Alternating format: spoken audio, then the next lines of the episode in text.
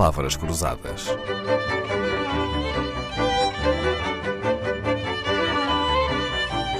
Porque quase tudo é uma questão de semântica.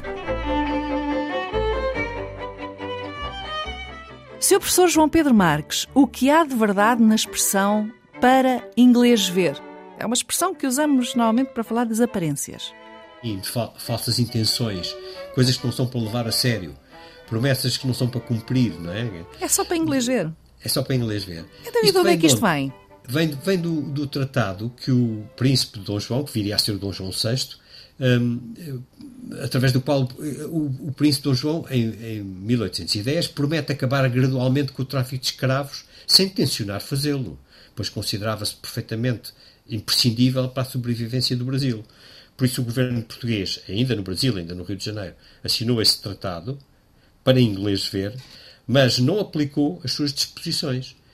Não fez leis que penalizassem os traficantes, não pôs a Marinha de Guerra a perseguir negreiros, etc. E depois, quando o Brasil se tornou independente, foi a mesma coisa. O Brasil foi pressionado pelo Reino Unido para assinar um tratado para pôr fim ao tráfico transatlântico de escravos. O governo brasileiro assinou, de facto, em 1826, mas não combateu esse tráfico. O tratado era apenas para inglês ver. E dizia-se mesmo assim nos documentos, para inglês ver. Uhum. Ainda hoje se diz tantas vezes para inglês ver. No seu romance, Sr. Professor João Pedro Marques, o soldado januário moderno, um espírito rebelde e liberal e que admira a França, quer livrar Portugal dos ferros ingleses? Uh, sim. Então? Uh, é, quer dizer, é uma, isso é uma expressão que ele utiliza numa, numa conversa que está a ter, uma conversa azeda que está a ter com o pai. Utiliza essa expressão. O que é que isso quer dizer? Quer dizer, uh, ferros ingleses no sentido de cadeias, correntes, prisão. Havia, há muito tempo, formada a ideia de dependência económica face à Inglaterra, que vinha em grande parte do, do Tratado de Metuín, do início do século XVIII, que muitos consideravam prejudicial uh, a Portugal. O tratado um, era um texto muito curto e simples que garantia condições favoráveis à exportação de vinhos portugueses para a Inglaterra, o que era bom, mas, em troca, os têxteis de fabrico inglês entravam em Portugal sem pagar impostos. Sim, sim. O que, era, o que era, era bom para os consumidores, que os tinham a preço baixo, mas era mau para a nossa indústria, que não se podia desenvolver devido à concorrência dos tecidos ingleses muito mais baratos. E, portanto, uh, isso tudo contribuía para um certo uma sensação de que os ingleses nos tinham agrilhoado a esse tratado que nos era prejudicial. É tão engraçado pensar nisto agora. Hum, é verdade que os ingleses foram os nossos aliados, temos com eles imensos tratados, mas diga-me se estou errada. Em Portugal não ficamos com grande aversão aos franceses que nos invadiram, não é? Que destruíram praticamente a zona centro do país, Coimbra, Condeixa, Mortágua, Bussaco. Em geral não ficamos com aversão aos ingleses e temos esta intolerância com os ingleses, não é? Não ficamos com grande aversão aos franceses e temos esta intolerância aos ingleses, não é? É, concordo, concordo. Não, não é o meu caso pessoal. Nem o meu. Grande eu tenho grande admiração pelos ingleses e, e, e, e, valorizo aquilo que a Inglaterra fez pelo nosso país ao longo dos séculos.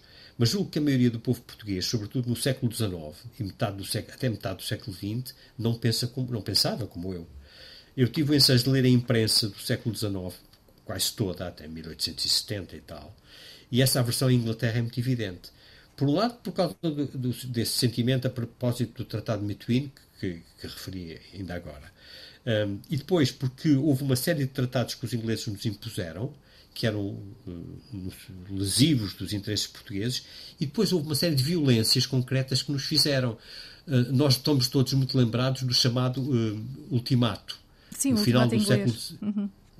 Sim, no final do século XIX, que é ordenado que as tropas portuguesas que estão numa região que Portugal queria, junto à fronteira do atual Moçambique, retirassem dali, ao, ao serem expulsas à força, isso provocou um, um enorme, um enorme uh, levantamento de sentimento nacionalista em Portugal. Sim, sim. Bordalo é? Pinheiro, uh, Rafael Bordalo Pinheiro refere-se tantas vezes sim, em tom crítico aos ingleses, precisamente sim. por causa disso e da questão do mapa cor-de-rosa, não é? Sim, exatamente. Que, que, era um mapa inventado pelos portugueses. Aquilo não existia de facto, não é? Quer dizer, Portugal não dominava essas regiões. O mapa era mesmo um desenho, não, não, não correspondia a nada de verdadeiro.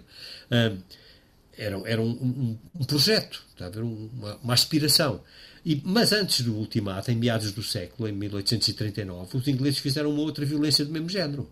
Como Portugal nunca mais, quer dizer, aboliu o tráfico de escravos, mas não aplicava a lei, os ingleses, cansados de esperar décadas, disseram assim: não aplicam a lei, aplicamos nós. E, portanto, fizeram uma lei para aplicar a Portugal, chamada Lei Palmerston, que era o ministro dos Negócios Estrangeiros inglês da época, que permitia aos navios de guerra ingleses apresar e eventualmente meter no fundo qualquer navio com bandeira portuguesa ou sem bandeira que estivesse equipado para transportar escravos. Isto provocou também um levantamento de indignação nacionalista ao nível do, do ultimato. E, e, havia gente que queria entrar em guerra com a Inglaterra e queimar em, em, em autos de febre públicos, nas praças públicas, os tecidos ingleses e por aí fora. Foi, um, foi uma coisa também de uma grande, de uma grande convulsão nacional. E, portanto, todas essas coisas. E talvez também por uma certa arrogância que os ingleses teriam nesse período em que dominavam o mundo. Portanto, por todas essas razões, os ingleses eh, são de facto olhados com. Enfim, com mais desconfiança do que os franceses. Essa sim, certa arrogância sim. naquela altura, sim, podemos dizer que ainda se mantém. Enfim. Sim, e um certo cinismo, um certo cinismo, que são nossos aliados, mas no que lhes convém não nos ajudam. Uma Esse, certa superioridade inglesa. É, um certo ressentimento uhum. relativamente que não se justifica, do meu uhum. ponto de vista. E vêm estas conversas a propósito do romance Até o Fim da Terra. Um romance que se passa na época em que o exército de Macena invade Portugal e se aproxima da Serra do Bussaco. Enquanto as tropas francesas ocupam e saqueiam Coimbra, as forças luso-britânicas de Wellington recuam estrategicamente para as linhas de Torres Vedras, acompanhadas por milhares de civis que fogem da guerra. É aí durante a viagem para o Sul, que o capitão de cavalaria Bento Calheiros conhece Maria Constança Barreto e lhe faz uma promessa. Assim se apresenta até ao fim da Terra uma história de abnegado amor, de compromisso de honra e de remissão de uma certa culpa. Seu professor João Pedro Marques, foi um gosto ouvi-lo e tê-lo na Antena 2. Henrique Lobo de Carvalho e eu regressamos para a semana. Palavras Cruzadas, um programa de Dalila Carvalho.